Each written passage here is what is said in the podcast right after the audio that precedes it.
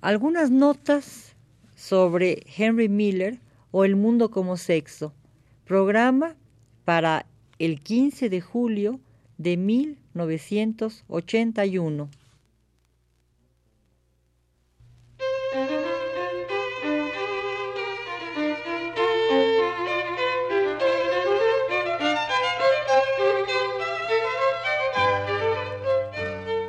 Divergencias. Programa a cargo de Margot Glantz.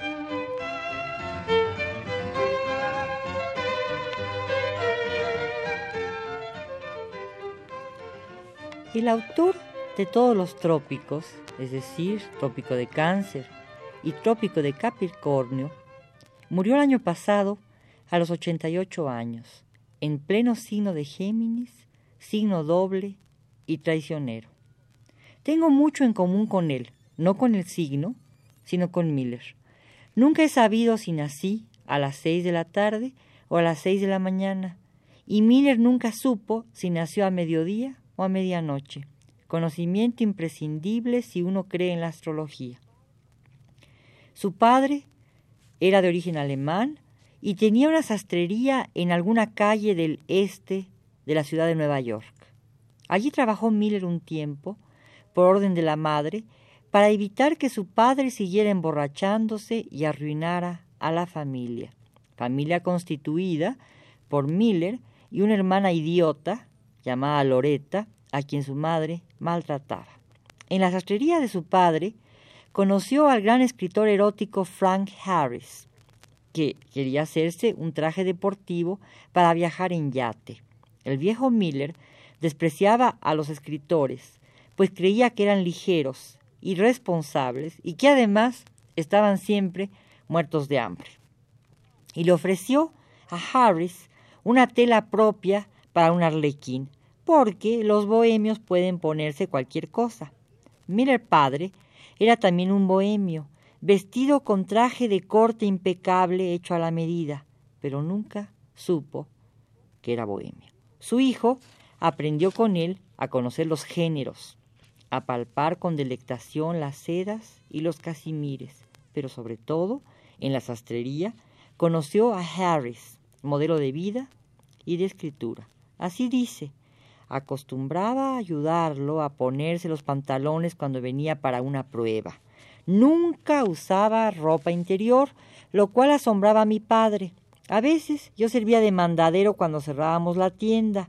Un día mi padre me pidió que le llevara un traje y cuando llegué a su casa me encontré a mi adorado escritor en la cama con una mujer. Quise huir despavorido, pero él insistió en medirse el traje. Saltó de la cama completamente desnudo y se probó los pantalones.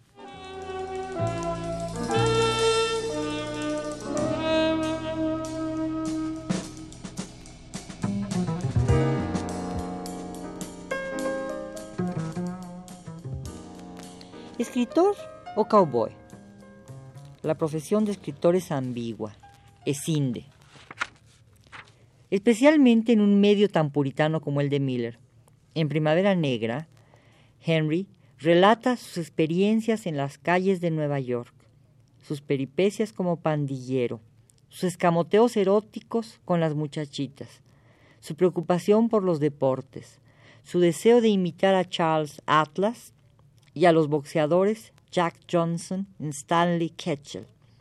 Ser escritor significa, según él, ser un santo, un mártir, un dios. Pero sus amoríos con una viuda, 25 años mayor que él, lo obligan a huir hacia California para trabajar en los campos, frecuentar los burdeles de la frontera con México y hacerse cowboy. Esta decisión se frustra cuando llega Emma Goldman, conferencista, escritora, quien en una conferencia que dio en Texas lo instruye sobre Dostoyevsky y sobre Nietzsche, lo que lo hace decidir regresarse con su padre, casarse con su maestra de piano, desempeñar varios empleos, porque soñaba que de esta manera podía llegar a ser escritor, pero sin escribir ni una sola letra.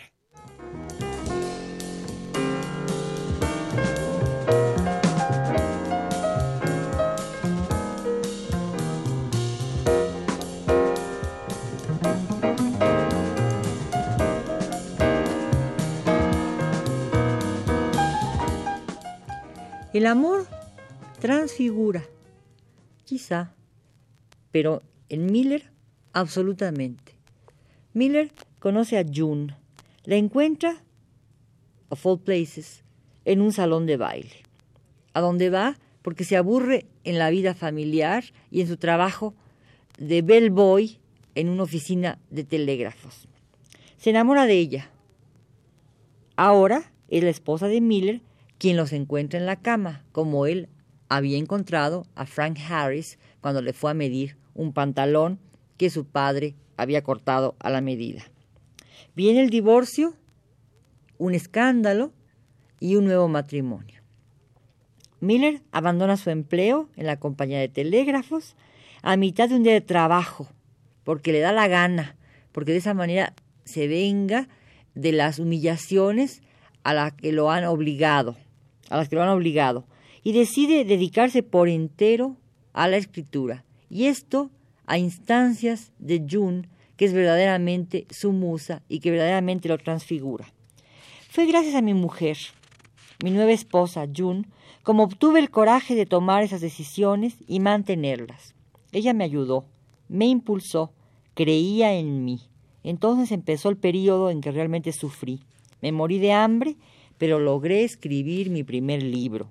Durante un tiempo, Miller y June tuvieron que regresar a casa de sus respectivos padres porque estaban en la quiebra. Y la señora Miller, la madre de Henry, se avergonzaba de su hijo y cuando alguien llegaba de visita, lo obligaba a guardar su máquina de escribir y lo escondía en el closet que quizás olía a naftalina.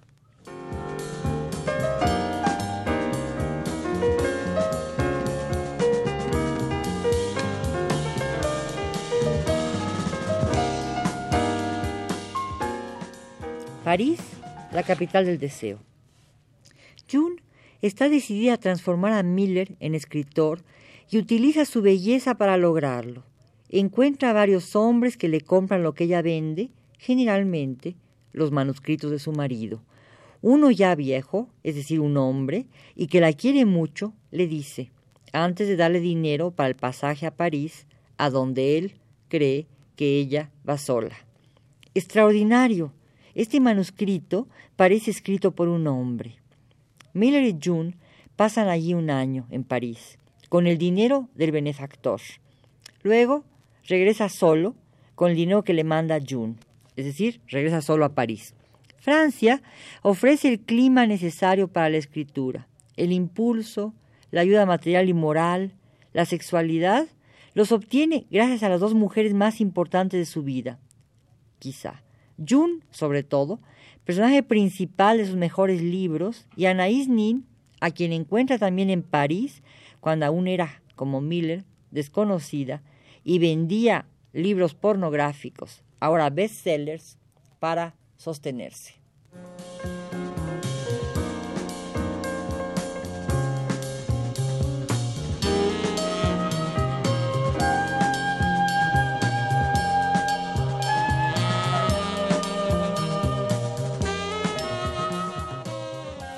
La musa es ambigua.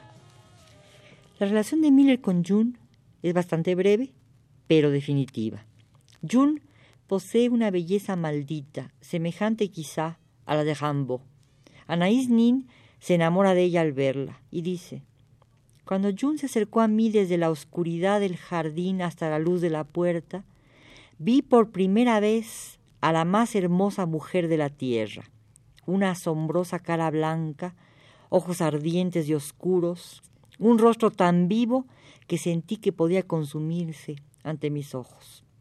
La conocí anoche y sin embargo sabía desde hace tiempo la fosforescente calidad de su piel, su perfil de cazadora, la perfección de sus dientes.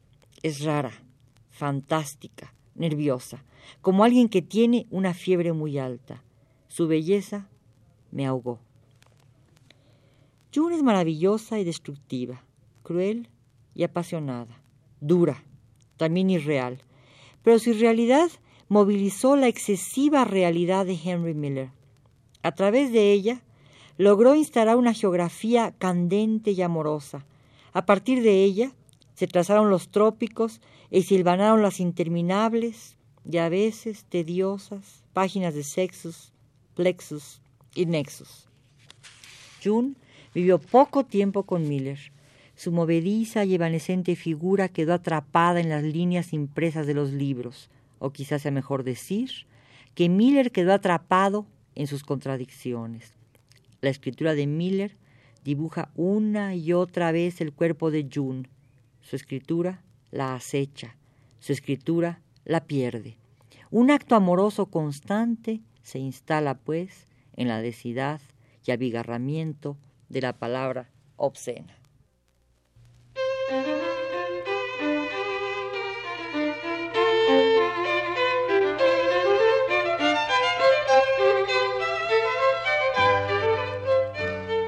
Divergencias. Programa a cargo de Margot Glantz.